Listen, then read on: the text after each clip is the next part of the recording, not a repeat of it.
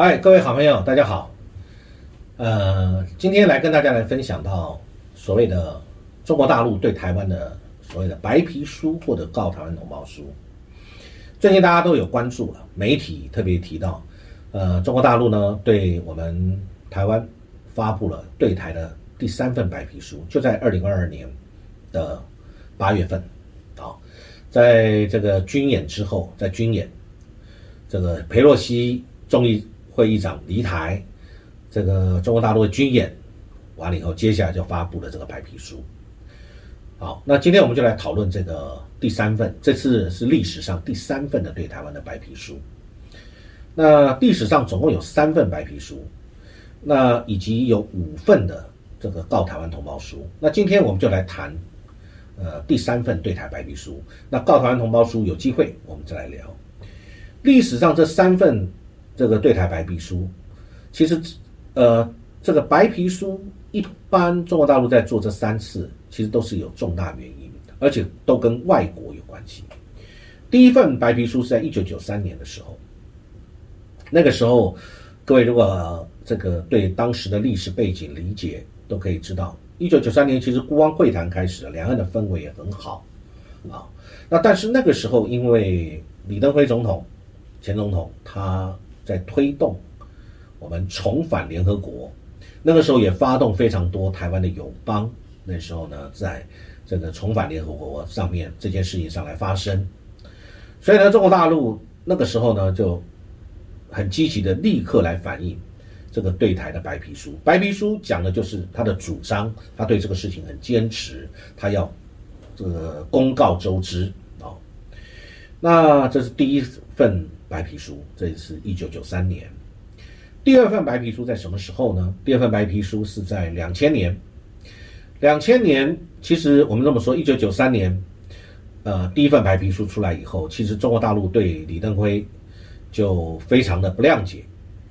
一九九五年到一九九六年，各位还记得的话，有飞那时候有台海飞弹危机啊。一九九六年，一九九九年也是有非常严重的我们的这个这个台海的危机。一九九五九六一直到一九九九年，再来接下来在两千年的三月份即将。台湾要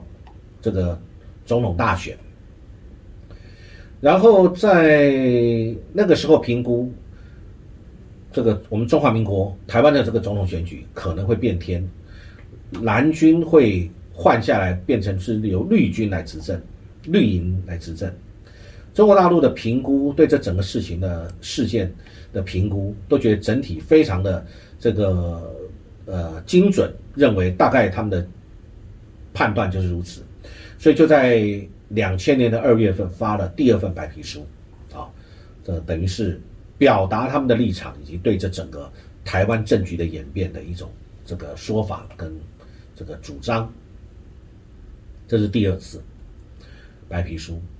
第三次白皮书就是这一次了，二零二二年的八月，啊，佩洛西离台，中国大陆用环岛的军演表达他们的立场，完接着发布这个白皮书。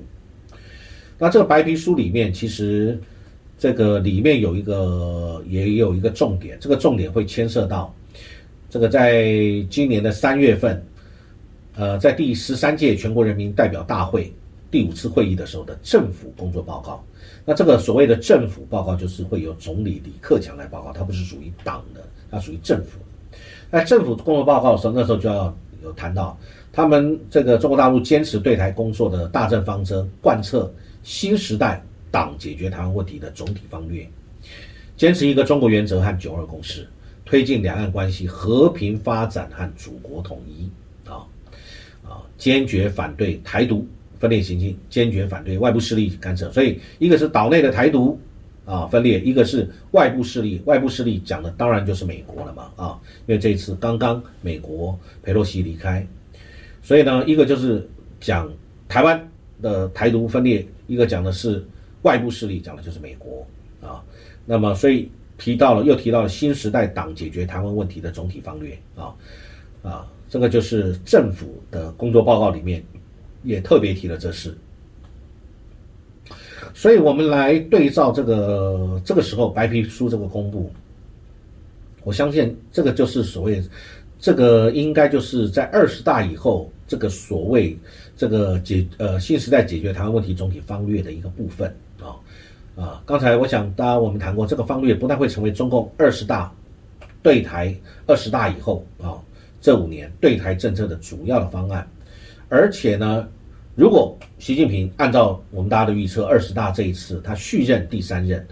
领导人，大家都知道他们已经两任了，两任是他们的惯例常态。那这一次他要担任第三任领导人，而且是担任国家主席，这将会是他对台湾的一个大政的方针。所以，我们来看这个，呃。白皮书它重点里面分几个大点，我简单跟大家说一下啊，这是它的这个公布的这个版本，里面第一个他提到台湾是中国的一部分，不容置疑，不容改变。再来讲就是党的部分呢，中国共产党它是坚定不移要推进这个祖国统一。再来就是统一进程不会阻挡啊，这个部分呢讲的就是这讲是伟大中华民族的伟大复兴的必然要求啊，以及国家发展进步让两岸的方向。再来台独，这个不会得逞；再来外部势力，这个一定失败。再在新时代这个新征程上推进祖国统一等等啊。那么在这个推进祖国统一呢，他坚持和平统一、一国两制啊，这是他谈的和平统一、一国两制的基本方针。那努力会推动两岸关系和平发展、融合发展。那对于台独，他一定是粉碎跟外来势势力的干涉，不可能得逞。而且要团结台湾同胞啊，等等，以及实现这个统一等等啊。那在他认为，台湾发展如果这样做了呢，台湾你发展将会更广阔，台湾同胞的利益也会保障，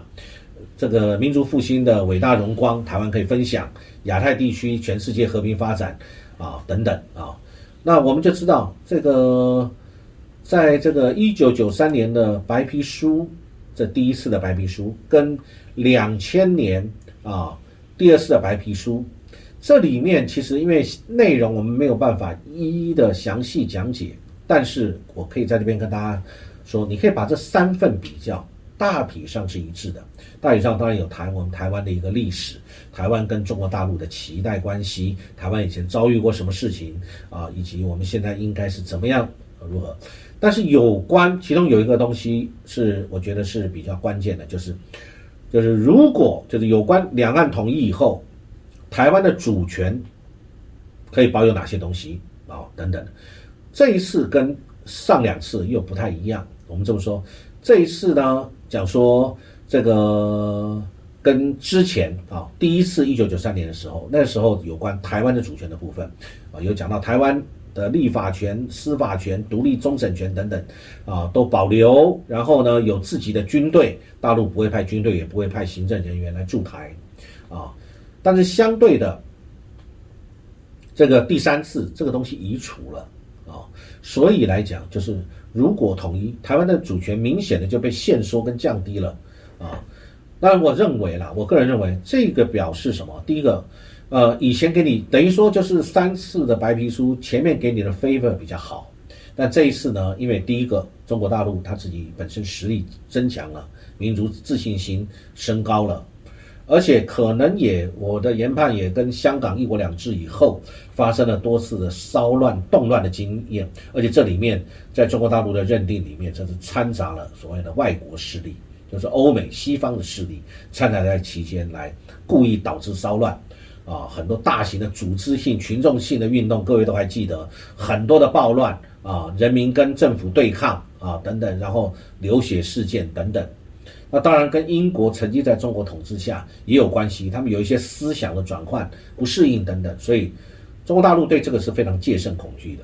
所以“一国两制”在香港采这个采取“一国两制”这个政策以后，到底是成功或不成功？这个大家见仁见智，我们都看得出来，啊，各自有各自的看法。但是呢，他认为这个是呃，这个这个，如果你自己有国家有这个军队，有这些这个中国大陆的这个军队势力无法介入，那么这个恐怕对他的统治是不利的啊。所以呢，这个就是所谓的这个第三次白皮书里面最大的就是，如果统一台湾的。可以保有的主权，是跟前两次是有差异的啊。那我最后再讲一下，我们刚刚讲说这个曾经讲中共党史上有发布过三次的历史决议，就是三次历史决议，一个是一九四五年那个时候呢，呃，中共还没有执政啊，他们这个呃，中共到一九四九年才建政的。那但是他在一九二一年中国共产党就成立了，所以一九四五年他们那时候有一个六中全会通过了关于第一次历史问题的决议啊，那这个是讲这个是他们相关的一些定位或者对人的定位。第二次历史决议在一九八一年，那是他们的这个。十一届六中全会的时候通过关于建国以来党的若干历史问题的决议，其实这个其实就各位请你算换算那个时间你就知道那是有批判的，因为发生了很多不管是三面红旗、人民公社、大炼钢厂等等的啊，有一些检讨，还有所谓的这个文化大革命等等啊，那这些都是都是领导人做的决定，你必须要背负这个历史。的包袱以及对这个事情做责任的认定，所以呢，这个也是一个历史问题的决议啊。过所以过去两次其实是在就是在处理他们在这些历史上面到底是非对错，或者是呃谁的责任等等啊。那作为未来执政的一个检讨啊，我认为是这样子。那第三次的这个所谓。这个历史决议呢，是这个是去年二零二一年第十九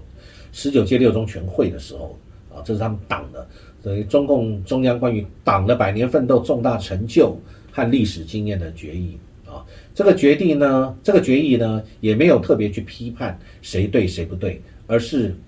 肯定中共历来的领导人啊，当然有主要的跟比较次要的，主要的啊，那个从这个所谓毛泽东、邓小平。到现在的习近平等等，这个啊，那当然还有别的领导人，所以呢，这个也就是这个他们这个三次所谓的一个历史决议。好，以上今天跟大家来分享有关这个这个所谓的这个相关的这个啊白皮书以及这个重要的历史决议啊，提供大家做一个参考。好，谢谢各位，祝各位有美好愉快的一天。